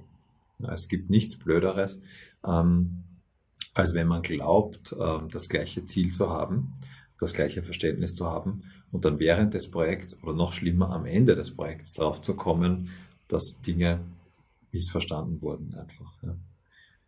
Also, dass es erst am Ende passiert, passiert zum Glück so gut wie nie, weil dann hat man auch im Projekt irgendwie nicht ganz gut kommuniziert miteinander. Aber im Projekt kann es schon mal sein, dass man sagt, ja, aber das haben wir eigentlich besprochen und das wollten wir doch so oder so machen, ähm, dass das auseinanderläuft. Das ist nicht optimal. Kann man dann immer noch kitten natürlich. Ähm, ist aber nicht perfekt. Das heißt, im Kickoff wird das alles festgelegt, da gibt es auch dann ein Protokoll dazu, ähm, das der Kunde bekommt. Das heißt, da wird das alles festgeschrieben und festgelegt ähm, auch der Fahrplan, also sprich der, der, der Schedule sozusagen festgelegt. Ähm, Kunden haben ja sehr oft einen, einen gewünschten ähm, Livegang-Termin auch, wird natürlich auch kommuniziert mit den Ressourcen abgestimmt. Das heißt, da hat der Kunde dann schon einen sehr guten Überblick, was er bekommt und, und in welchem in welchem Zeitraum sozusagen das passiert oder wann der, wann der Live-Gang stattfinden wird. Ähm, ja, und dann geht es im Prinzip schon an die Umsetzung. Und die Umsetzung startet immer mit, äh, mit einer ersten Designrunde, in der Regel äh, von der Startseite ähm, und von weiteren definierten Unterseiten. Die bekommt der Kunde dann, äh, die bekommt der Kunde dann äh, zugeschickt oder zu sehen. Ähm, und also ein Link zugeschickt. Ähm, und dann gibt es eine definierte Feedbackrunden, das können eine oder zwei sein, je nachdem, was der Kunde bestellt hat. Ähm, genau, dann wird das einfach weiterentwickelt, technisch ähm, umgesetzt. Das technische Setup passiert vorher schon, weil wir in der Regel direkt im Template arbeiten, damit der Kunde das möglichst ähm, realitätsnah auch schon sieht und genau sieht, wie sieht das System aus, wie sieht das System, wie sieht das Design im System aus schon, ja, äh, um das möglichst realitätsnah zu haben und nicht noch ähm, große ähm, Veränderungen dann, dann zu haben, wie das halt früher war, wo du Photoshop im Photoshop designt hast ähm, und der Kunde sich irgendwie vorstellen musste, wie das interaktiv denn funktionieren kann oder wie es denn im Browser eigentlich vielleicht etwas verändert aussieht, dann vor allem von den Proportionen, den Verhältnissen, den Abständen etc. her. Ähm, genau, und wenn der Kunde dann zufrieden ist, dann ähm, bekommt er eine Einschulung von uns. Ähm, da kann er dann sozusagen selbst seine Inhalte einpflegen und wenn der Kunde uns das Go gibt, dann nehmen wir den Livegang vor. Das ist bei Online-Shop-Projekten natürlich etwas umfangreicher. Dieser Zeitraum ist auch in der Regel etwas länger. Äh, bei Website-Projekten kann das durchaus sein, dass wir da in, in, drei, maximal vier Wochen durch sind. Das hängt immer vom Projekt ab, ja, wie, ja, wie umfangreich das Projekt ist. Mhm. Da ist natürlich jetzt schade, dass wir schon ein bisschen Zeit aufgebraucht haben. Und da kann ich jetzt leider nicht bei allen Punkten anknüpfen. Was ich aber gerne ein bisschen mehr ins Detail eintauchen würde, ist das Angebot. Weil du hast am Anfang gesagt, dass ihr ein Angebot erstellt, das bekommt dann der Kunde und der Kunde kann das dann beauftragen oder nicht. Äh, ist das Angebot in der Regel ähm, kostenlos dabei? Ist das dann, wenn es ein kostenloses Angebot ist, dann dann ist es ja sinnlos, da jetzt mega viele Ressourcen drauf aufzuwenden, das Angebot zu erstellen. Deswegen habe ich oft die Erfahrung gemacht, also jetzt nicht in Bezug auf Medani, sondern allgemein mit anderen Kunden und Projekten, mit denen ich schon zusammengearbeitet habe, habe ich eher die Erfahrung gemacht, dass wenn das Angebot zu schnell erstellt wird, dass es dann ein bisschen ungenau ist, dass dann die endgültigen Kosten sowieso nicht realitätstreu sind und andererseits kann der Kunde dann ein mhm. wirklich solides Angebot bekommen mit Konzeption und so weiter. Das ist aber dann, wo man dann mehr Zeit investieren muss, wo dann das vielleicht ein kostenpflichtiges Angebot ist, wo dann zuerst diese Konzeptionsphase, diese Kickoff-Phase passiert, damit man einfach alle Punkte abgreift und damit der Kunde dann einfach ein sehr umfangreiches und vollständiges Angebot hat mit dem mhm. endgültigen Preis, der dann wirklich auch der Realität entsprechen könnte. Ähm, hab, also welche Erfahrungen hast du da mhm. gemacht oder einfach in, in, in der Agentur, welche Erfahrungen habt ihr da gemacht in Bezug auf Angebot erstellen? Ist das eher so besser einmal ein Proforma-Angebot zu erstellen, das jetzt nur eine Schätzung ist, aber jetzt noch kein endgültiges Angebot? Oder macht es mehr Sinn, da wirklich da in die Materie einzutauchen und ein kostenpflichtiges Angebot machen, damit man mhm. da das ist eine sehr gute Frage. Überraschungen ähm, dann auch im Vorhinein abgreift? Und das hängt sehr stark vom Projekt ab. Ähm, also ich nehme mal den einfachsten, das einfachste Beispiel her.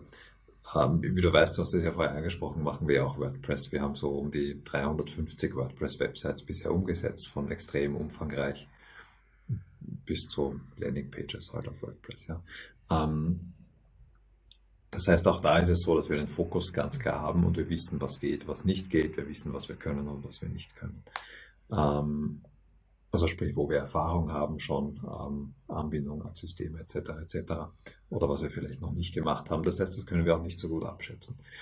Aber wenn ich jetzt vom einfachsten Projekt ähm, ausgehe, sagen wir mal eine Website, die uns 60, 70 Stunden kostet, in etwa, ähm, dann haben wir bei so einem Projekt in der Regel ein, maximal zwei Punkte dabei, die wir noch nie umgesetzt haben. Oft gibt es auch gar nichts und wir nehmen unsere Standard-Tasks, wo wir schon genau wissen, wie lange wir dafür brauchen, setzen, sie, setzen die ins Angebot ein. Wir haben ein eigenes Angebot-Tool entwickelt, das aus unserem Projektmanagement-Tool ähm, die Daten holt und daraus ein sehr schönes äh, PDF-Angebot macht. Ähm, und damit haben wir das eigentlich abgedeckt, weil wir stellen in den Erstgesprächen ja die richtigen Fragen. Äh, wir kennen ja die Fallstricke ein bisschen. Wir wissen ja, wo die Kunden ähm, vielleicht auch unsicher sind oder selbst nicht genau wissen, was sie brauchen und was sie wollen. Ähm, und das ist dann ein absolut kostenloses, aber auch für uns absolut verbindliches Angebot. Wenn wir jetzt während des Projekts oder der Kunde während des Projekts draufkommt, er braucht vielleicht doch eine zweite Feedbackrunde, ähm, er hätte gerne noch dieses oder jenes Feature, das optional angeboten wurde, dann kann er das natürlich dazu beauftragen. Ähm, ich muss aber sagen, das passiert gar nicht so häufig. Also ich würde sagen, das passiert bei jedem vierten, fünften Projekt. Also ja, okay, das sind dann auch immer 25 oder 20 Prozent, aber es passiert nicht laufend. Ja.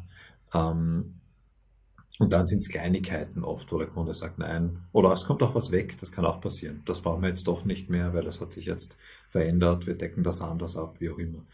Ähm, bei E-Commerce-Projekten schaut es schon anders aus. Da ist es zum Teil relativ komplex oder unklar, wie viel Aufwand es beispielsweise ist, ein Warenwirtschaftssystem anzubinden ja, ähm, oder einen Import-Export äh, zu machen, weil da hängen wir von externen. Also so typische Schnittstellen. Genau, Schnittstellenimplementierungen. Da hängen wir von externen Dienstleistern oder Software ab. Äh, und da gehen wir immer dazu über zu sagen, das können wir nur agil anbieten. Das heißt, wir investieren mal zehn Stunden, um uns das genauer anzuschauen und um hoffentlich dann sagen zu können, wie lange wir circa brauchen. Ja, das lassen wir immer bewusst außen vor. Da bieten wir dann immer nur ein Stundenkontingent an, um eben das abdecken zu können. Da ist die Anbindung aber natürlich nicht dabei, weil die Anbindung kann dann ähm, auch ganz leicht nochmal 50, 60, 70, 80, 90, 100 Stunden in Anspruch nehmen. Das hängt von den Wünschen des Kunden ab die er zum Zeitpunkt des Erstgesprächs in der Regel gar nicht kennt. Ähm, das hängt von der Doku ähm, der anzubindenden Software ab, das hängt vom Dienstleister ab. Ähm, da gibt es einfach viele Unwägbarkeiten. Also ja, da hast du recht, das würden wir aber ganz offen kommunizieren und immer schon im Erstgespräch kommunizieren und sagen, schau mal, das sind die Bereiche, die können wir super abschätzen. Ich käme aus dem FF, da wissen wir, das ist so viel Aufwand, das ist das, das brauchst du auch. Ähm, das heißt auch klare Beratung in Richtung, wir glauben, du brauchst das, du brauchst jenes. Ähm, und, und, und auch einfach aus der Stärke heraus, dass wir erfahren sind, sagen, wir wissen aber, dass das und jenes nicht so gut funktionieren wird. Wir würden dir eher ähm, Lösung 2 empfehlen oder so beispielsweise. Ja. Also auch wirklich diesen, diesen ähm, unseren Anspruch auch als beratende Agentur ähm, wirklich wahrzunehmen und das auch wirklich ähm, umzusetzen und auch, und auch zu tun. Ja. Im Endeffekt kommen aber immer ähm, für uns völlig verbindliche Angebote heraus. Verbindlich im Sinne von natürlich, wenn der Kunde beauftragt, so meine ich das jetzt. Ja, für den Kunden ist das völlig unverbindlich, solange der nichts macht, passiert natürlich auch nichts weiter, völlig klar, keine Kosten, äh, keine Aufwände, aber für uns ähm, in der Regel zwei Monate lang verbindlich. Das heißt, wenn der Kunde unterschreibt, dann ähm, liefern wir das auch genau zu diesem Preis, zu diesem Fixpreis. Ja, da kommt gibt es keine Hintertürchen oder irgendwas, sondern das ist genau die Leistung. Unsere Angebote sind ja auch sehr umfangreich, die haben selten weniger als 20 Seiten, ähm, weil da ganz genau beschrieben wird, was wir eigentlich leisten, was in welchem Punkt abgedeckt ist. Das ist ja sozusagen das Vertragswerk ähm, für die Geschäftsbeziehung. Ja. Ja. Das finde ich ist, ist ein anderes Thema, was wir jetzt leider keine Zeit haben, das anzusprechen. Äh, das Thema Fixpreise oder Aufwandspreise, also nach Aufwand zu berechnen oder nach einfach einem Pauschalpreis. Finde ich super spannend, das Thema. Nur da werden wir, glaube ich, gefühlt noch eine halbe Stunde darüber reden können. Und da mag ich dich nicht noch mehr aufhalten. Und da, ähm, in dem Moment würde ich mich gerne bei dir bedanken für, für die Zeit. Es kommen noch zwei, drei Bullet-Fragen, damit wir das Ganze abschließen. Und jetzt, äh, wenn du das abschließend, vielleicht das ganze Gespräch, äh, kurz beschreiben kannst oder sagen kannst, wenn ich jetzt ein Kunde bin, der sich gerne melden würde, wenn ich vielleicht jemand bin, der sich mehr reinlernen mag in die Materie oder herausfinden mag, wie ich eine Firma, mein Unternehmen, meine Agentur aufbauen könnte, ist das auch etwas, was du anbietest, so eine Art Coaching? Oder wenn ich jetzt ein Kunde bin und ein Projekt umsetzen mag bei, bei Medani, bei der Agentur, ähm, wo kann ich mich melden? Wie kann ich euch finden? Oder wie schaut mhm. das aus? Gute Frage, ja. Das Coaching ähm, habe ich bis jetzt noch nicht angedacht, weil ähm, mir auch nicht klar war, dass es hier überhaupt einen Bedarf gibt. Ja, aber jeder, der Interesse hat, natürlich mit mir in Kontakt zu treten, kann das gerne tun. Man äh, findet mich sehr gut auf LinkedIn zum Beispiel. Ähm, man kann mir auch direkt eine E-Mail schreiben an omar.medani.medani.at. Ähm, sonst sind wir auch sehr gut erreichbar über unsere E-Mail-Adresse support.medani.at oder man ruft uns an ähm, kann sich gerne einen Termin ausmachen. Ja, also ich, ich, ich bin immer offen. Also ich bin ja auch ähm, relativ stark im Networking. Das heißt, ähm, ich habe sehr viele Kontakte, ähm, sprich ich kommuniziere sehr gerne, ich tausche mich sehr, sehr gerne aus. Man kann immer und von jedem etwas lernen. Ja, also ähm, man, man, ist nie, man ist nie, man muss nie glauben, das ist auch wichtig, vielleicht ähm, demütig zu bleiben. Ja, man, man muss nie glauben, dass man schon ich sage immer zu mir selber, das ist ein bisschen krass, das kann ich meinen Mitarbeitern nicht sagen, aber ich sage immer, man muss nicht glauben, dass man schon irgendwas erreicht hat im Leben. Ja. Also das ist jetzt ein bisschen gar ähm, viel, aber ich will damit nur sagen, ähm, es gibt immer noch mehr, man kann immer noch mehr tun, man kann immer noch besser werden, von jedem was lernen, ähm, ähm, sich viele, viele Dinge abschauen. Ja. Und insofern, ja, natürlich gerne in Kontakt treten. Ähm, äh, freut mich natürlich, wenn es ähm, eine Gesprächsbasis gibt und was auch immer dann passiert, sei das jetzt äh, Projektanfrage, einfach nur plaudern, auf einen Kaffee gehen, wie auch immer, ja, bin ich. Ihr organisiert sie auch immer regelmäßig so ein PrestaShop genau Together? Also ist ein PrestaShop Meetup meistens bei euch im Büro dann? Oder genau, genau, das werden wir im Herbst wieder haben, ja. Ähm, genau, da kann man sich auch gerne im Newsletter einfach anmelden bei uns auf der Website. Dann bekommt man da auch dazu Informationen. Ähm, da ist es so, dass wir uns austauschen, nämlich PrestaShop-Händler, PrestaShop-Interessierte, aber auch einfach generell E-Commerce-Interessierte, Online-Shop-Interessierte. Da haben wir eben auch Vortragende ähm, dabei, sei das jetzt von Zahlungsanbietern oder von Logistikunternehmen, die gar nichts direkt mit PrestaShop zu tun haben, sondern einfach ihre Leistung anbieten ähm, und gute Lösungen haben, ähm, die wie gesagt auch mit anderen Shopsystemen funktionieren. Ähm, wir analysieren sehr oft auch Shops ähm, von unseren Kunden oder von Händlern, die auch nicht unsere Kunden sind, ähm, die aber natürlich vor Ort sein müssen. Das heißt, ähm, das ist dann immer jemand, der, der, der auch sagt, okay, bin ich einverstanden, dass ihr über meinen Shop redet. das heißt, das ist auch immer ganz spannend, ja was, was man da sieht, nämlich auch gemeinsam, dass dann auch andere ähm, mitsprechen und sagen, ja, das Problem habe ich auch gehabt und schau mal, ich habe das so gelöst. Das ist ja das Spannende eigentlich, diese, die Händler zusammenzubringen, ähm, damit sie sich nicht so alleine fühlen, weil viele Händler sind ja auch EPUs, also Einzelpersonenunternehmen, ähm, die sagen dann, okay, jetzt habe ich begonnen und ich habe wirklich dieses Gefühl, ich bin ganz alleine und habe nur ich habe das Problem. Ähm, weil in den Foren findet man vielleicht nichts etc. etc. Ja, und das soll so ein Gemeinschaftsgefühl entstehen lassen und deswegen machen wir diese PrestaShop Get Together. Also es wird auf jeden Fall alles unten verlinkt sein in der Beschreibung, alle Kontaktdaten, alle Links. Das heißt, egal was ihr jetzt alles gehört habt, ihr findet das unten in der Beschreibung. Und falls ihr da noch Fragen habt, könnt ihr, wie der Oma schon gesagt hat, den Oma direkt anschreiben. Falls ihr Fragen in den Kommentaren stellt, da werde ich die dann gesammelt an den Oma weiterleiten und dann nachfragen, ob er Zeit findet, ob er Zeit findet, diese Fragen zu beantworten und dann euch die Antworten schicken.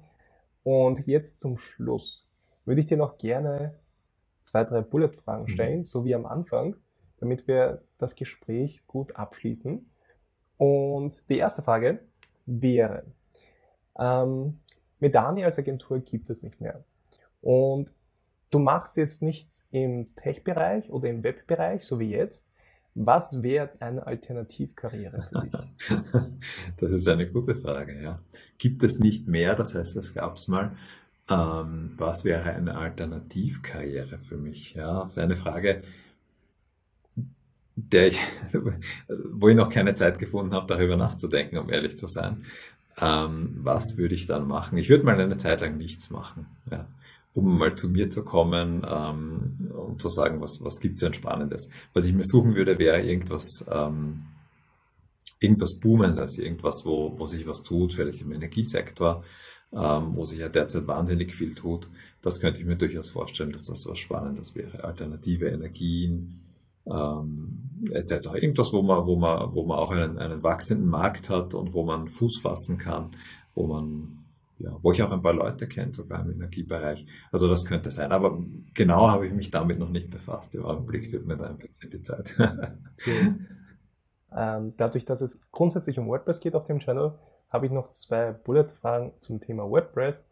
Ob das für dich jetzt äh, relevant ist oder nicht, kannst du mir dann gerne sagen äh, wenn du an deine Zusammenarbeit mit WordPress denkst, was ist so das nervigste Feature von WordPress, an welches du dich erinnern kannst? das nervigste Feature von WordPress, das ist eine gute Frage. Ähm, also was bei WordPress sicher sehr speziell ist, dass es relativ oft gehackt wird. Ähm, das würde ich jetzt nicht unbedingt als Feature bezeichnen, ähm, aber das ist was, was einfach Fakt ist. Ja. Das Spannende ist, dass die Leute das ja auch schon mittlerweile wissen ähm, und dann immer nachfragen, wie sieht das eigentlich aus. Ähm, das ist jetzt kein Vorteil, weil man immer ein bisschen was erklären muss. Ja, warum wird das so oft gehackt etc. Aber die Frage ist dann auch relativ schnell beantwortet. Systeme, die man nicht wartet, werden einfach gehackt. So ist das. Ähm, und wir haben ja mit den Security-Paketen und mit den Update-Paketen, die wir anbieten, auch eine Lösung dafür. Das heißt, wir nehmen den Kunden ja den Stress ab, setzen das System, äh, stellen das System wieder her spielen ein Backup ein und der Kunde bekommt da oft gar nichts mit, dass die Website äh, da eine kurze Zeit offline war. Ähm, also ja, die sicherheitsmäßige Anfälligkeit ist sicher was, ähm, ja, was, was, äh, was, nichts was, genau, angenehmes. nichts Angenehmes, genau, perfekt. Genau so ist es. ähm, und die dritte, letzte Frage ist, was war dein letztes Aha-Erlebnis mit WordPress? mein letztes Aha-Erlebnis mit WordPress.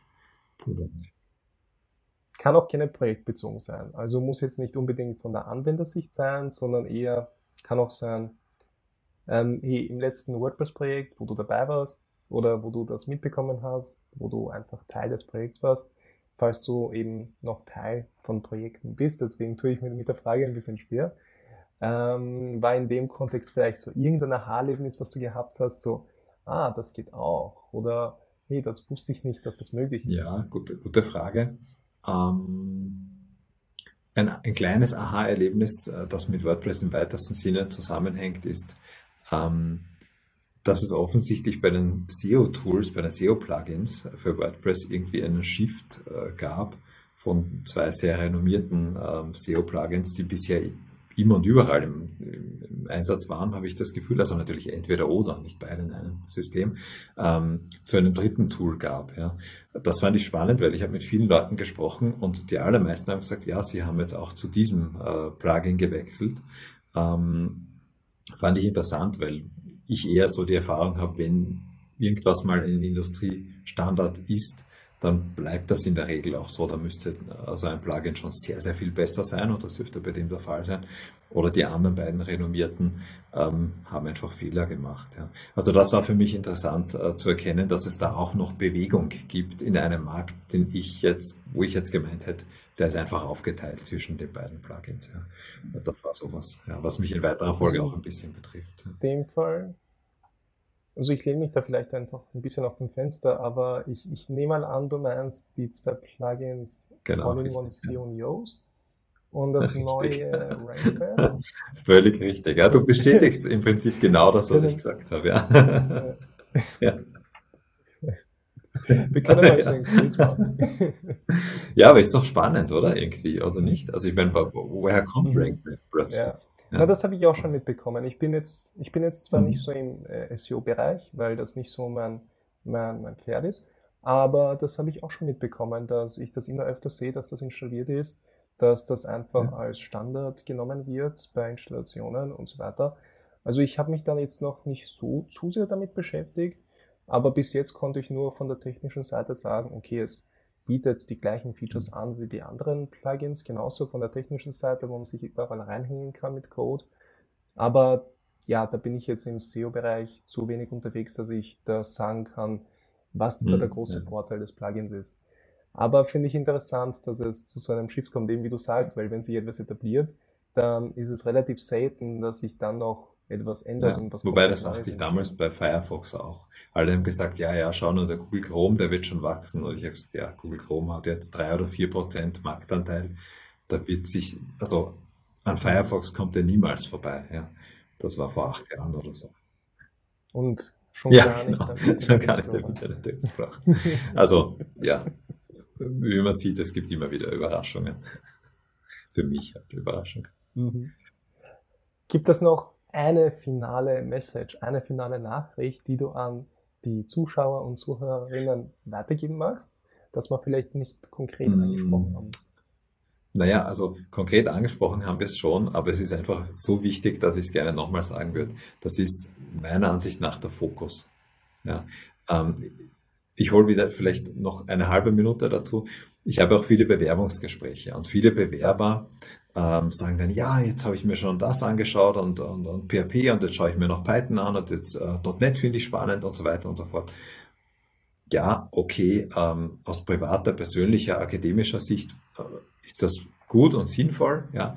Aber das sind jetzt auch keine Bewerber, die 22 oder 23 sind und sich mal alles anschauen und dann für was entscheiden, sondern das sind in der Regel ähm, Personen, die schon in, in, den, in ihren 30ern sind oder Mitte, der, Mitte 30, ähm, da sollte man schon seinen Weg finden und nicht mehr zu breit werden. Ja? Also das heißt Fokus, Fokus, Fokus. Das gilt für Angestellte, für Freelancer, für Agenturen, für alle. Die, die Welt ist viel zu kompliziert, als dass man sagen kann, man kann Typo 3 und Joomla und ich will nicht auf der Systemebene Drupal, WordPress das ist unmöglich. Ja, das ist einfach unmöglich. In den Shop-Systemen ist es ja genau das Gleiche.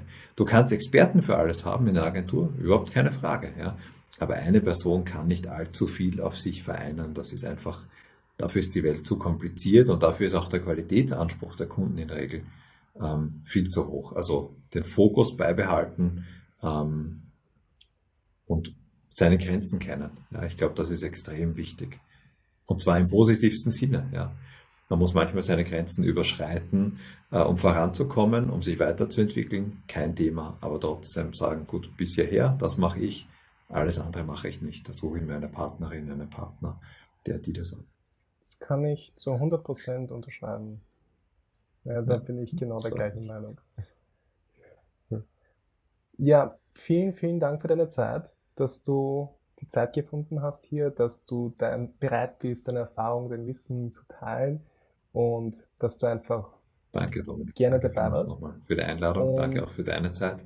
Dann wünsche ich dir noch einen schönen ja. Nachmittag und dann danke. Ja, bis dann. Und danke. dann hören wir uns. Ciao. Ciao. Tschüss.